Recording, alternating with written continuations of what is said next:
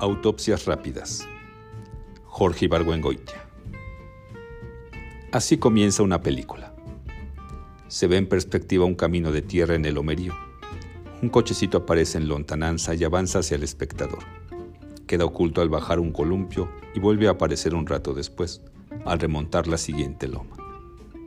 Se oye la voz pastosa de un español que dice, más o menos así, recibí el telegrama alarmante de mi hermana. María, en el que me anunciaba la recaída que había tenido mi padre después de la operación y me hacía ver que era urgente mi presencia en Madrid. Debo confesar que mi padre fue para mí siempre una figura nebulosa y que desde mi matrimonio no había tenido con él más contacto que las tarjetas postales que yo le enviaba, que se podían contar con los dedos de una mano, en las que lo saludaba y le deseaba buena suerte. Como esta noticia coincidió con la crisis de mi matrimonio, o mejor dicho, con una de las crisis, decidí, egoístamente, aprovechar la oportunidad que la enfermedad de mi padre me deparaba, para alejarme unos días de Arturo, el hombre con quien había compartido cinco años de mi vida.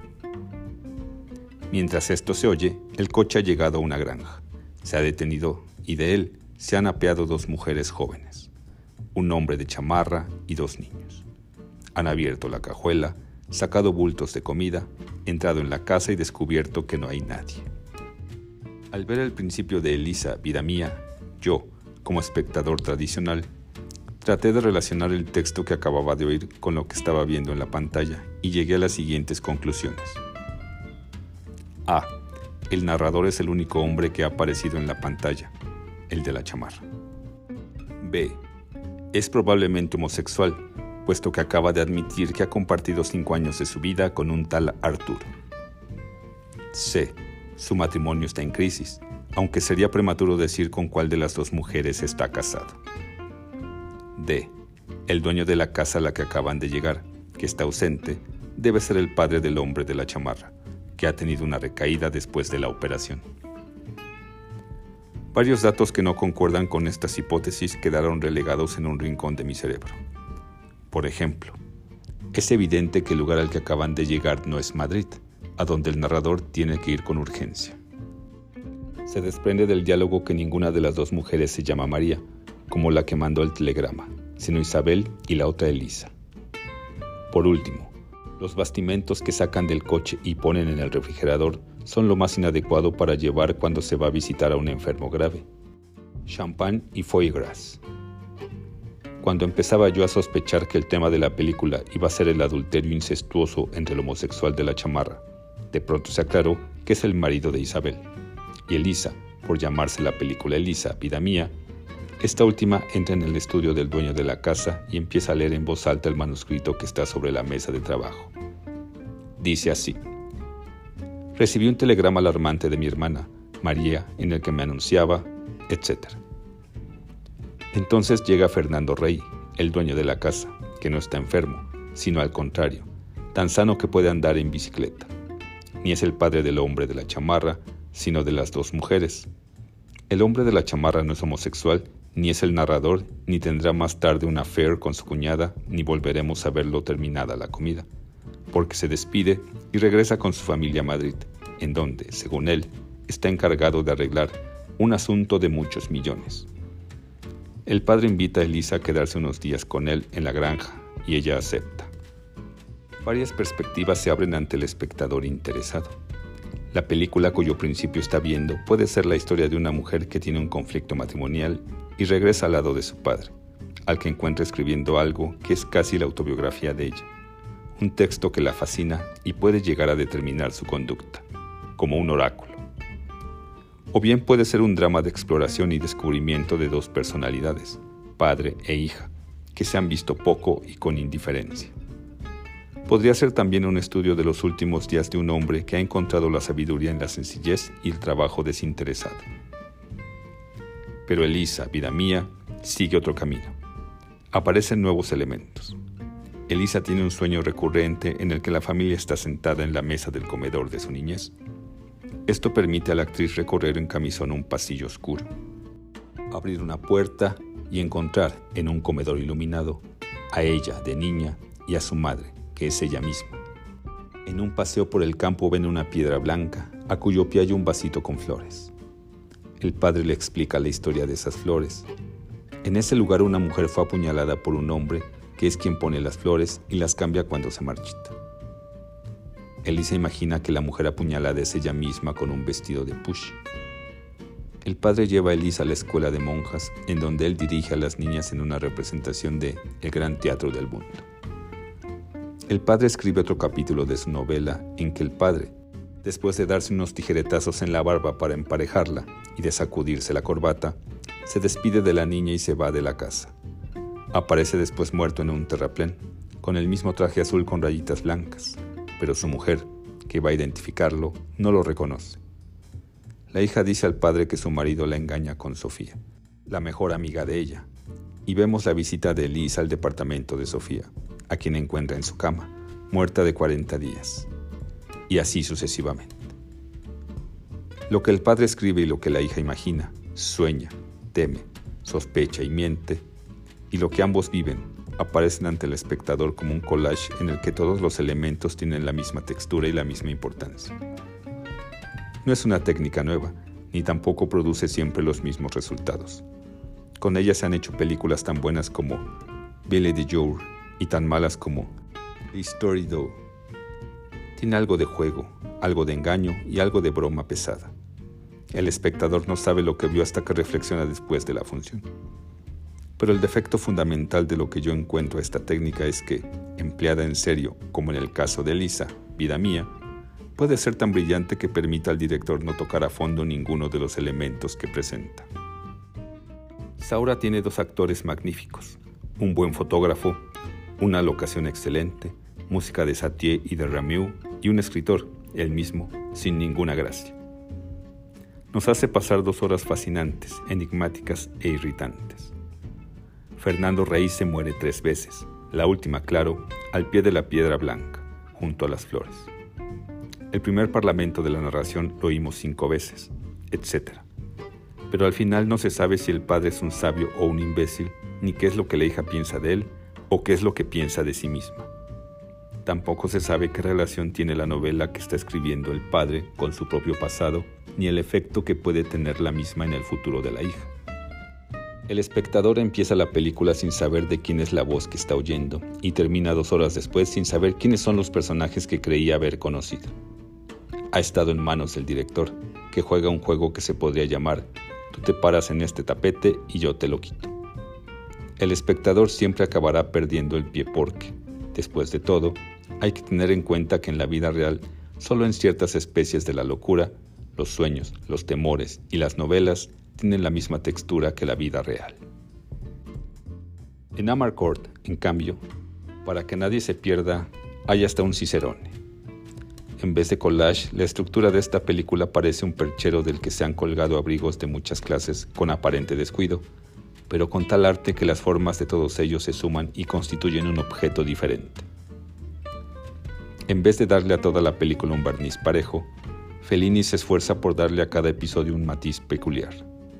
Los maestros de la escuela, por ejemplo, aparecen en la pantalla como los niños los ven, o cuando menos, como los veíamos los niños de hace 40 años, es decir, entre payasos y locos. El maestro de griego que abre la boca para explicarle al niño dónde poner la lengua para producir el sonido ps, tiene la lengua extraordinariamente puntiaguda y los labios y el paladar pintados de azul marino. En cambio, el niño que está siguiendo atentamente la explicación es perfectamente normal, y cuando trata de emitir el sonido que le pide el maestro, saca la lengua entre los labios e imita un pedo sonoro. El salón de clase se divierte en dos bandos y el espectador vuelve a su niñez y como niño ve pasar la procesión de extravagantes. Un maestro cadavérico que no quiere tirar la ceniza de su cigarro y que exige que el alumno sepa en qué año murió Agripina. Otro que al enseñarle a la clase lo que es un péndulo hace que todos repitan tras él tic-toc, tic-toc. Uno es altísimo y tiene el pelo flamígero.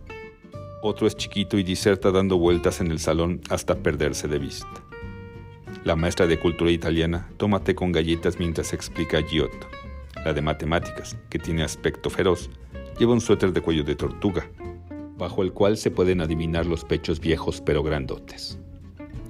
En el otro bando, mientras tanto, ocurren puras escatologías. alguien echa una ventosidad. Cuando yo vi la película en el Pesime 2, alguien del público echó una ventosidad. Otro hace pipí a larga distancia, a través de un conducto de varios metros formado con hojas de cuaderno, hechas rollo y telescopiadas. La comida en casa de Tito está hecha con otro estilo. El abuelo, que se sienta con sombrero a la mesa, dice lo que ha de decir todos los días en la vida real, que él acostumbra comer a las 11 y a las 4, cuando el sol no está ni demasiado caliente ni demasiado bajo, y que esta costumbre la ha heredado de su abuelo, que vivió más de 90 años y nunca dejó de ejercer sus funciones sexuales. Hace con el puño el movimiento de un pistón y chifla. Se nota que la madre viene de una familia más distinguida, que el padre detesta al cuñado, que se sienta a la mesa en robe de chambre y redecilla para el pelo, y tiene la mala costumbre de vaciar la sopa en poquitos sobre el plato tendido y de allí correrla, para que se le vaya enfriando. El menú es sopa caldosa de pasta y de segundo plato pollo con polenta. La criada come con la familia. Sobre la estufa hay un caso en el que hierve la ropa en lejía. La escena es neorrealista y en consecuencia termina en un pleito grotesco, con la madre gritando que se vuelve loca y el padre tratando de suicidarse metiéndose las manos en la boca en un intento de desquiciarse la quijada. La casa de Tito es real. La plaza del pueblo, en cambio, parece un escenario de teatro. Allí están todos los personajes siguiendo con la mirada un espectáculo que los cautiva. Cinco prostitutas que han salido a dar la vuelta en un coche de caballos. En el pueblo hay alcalde, cura, jefe del partido, inválido de guerra, conde, corredor de bienes raíces, villaristas, guapa con dos amigas, Ronald Coleman local, tabaquera grandota, vendedor ambulante, ninfomaniaca, motociclista, pordiosero y perro. Siempre que aparece la plaza del pueblo parece escenario de teatro y en él hay un espectáculo, la carrera de coches, la nevada grande, el descenso del pavo real del conde al brocal de la fuente. En la terraza del gran hotel hay un baile. Este es un lugar sublime al que Tito y sus amigos no tienen acceso, por lo que tienen que espiar ocultándose atrás de unos arbustos. Hay en apariencia los elementos de una escena de baile de película de los treintas. Las mujeres están de largo, los hombres de smoking. La orquesta toca Blue Moon. No más que hay poca gente y es poco romántico. Está el tío Lalo, a quien hemos visto de redecilla en el pelo comiendo pollo. El jefe del partido con camisa negra, el guapo del pueblo, un señor con una cara perfecta, mechón blanco y complejo de Edipo. Una alemana, una mujer vieja con su hija y una americana que toma leche. El narrador le pregunta a esta última. ¿Usted conoce a Leopardi? No, porque es la primera vez que vengo a Italia. La orquesta está formada por cuatro viejitos reumáticos que avanzan y retroceden tocando el saxofón. Casi al final de la película, cuando llega el invierno y el gran hotel está cerrado, Tito y sus amigos llegan a la terraza. No hay quien les impida el paso, y en la semioscuridad, entre el ventarrón y la hojarasca, repiten la escena tal como la recuerdan. Unos hacen como que bailan, otro avanza y retrocede como si tocara el saxofón, logrando, entonces sí, una gran intensidad romántica. El interior del gran hotel, que Tito y sus amigos solo han visto por el ojo de la cerradura, es escenario de dos leyendas que están grabadas en la imaginación de la comunidad. La noche en que la gradisca se acostó con el príncipe Humberto. La gradisca aparece entre tules, de refajo y sombrero, en una cama suntuosa esperando a que el príncipe acabe de tomar champaña. Y la noche en que las cuarenta esposas del sultán mandaron llamar al cacahuatero. La visita al tío loco, en cambio, es la realidad. El abuelo que es chiquitito, está encantado de ver a su hijo que es tan alto y tan guapo. ¿Ya está mejorcito? Le pregunta el padre de Tito al loquero.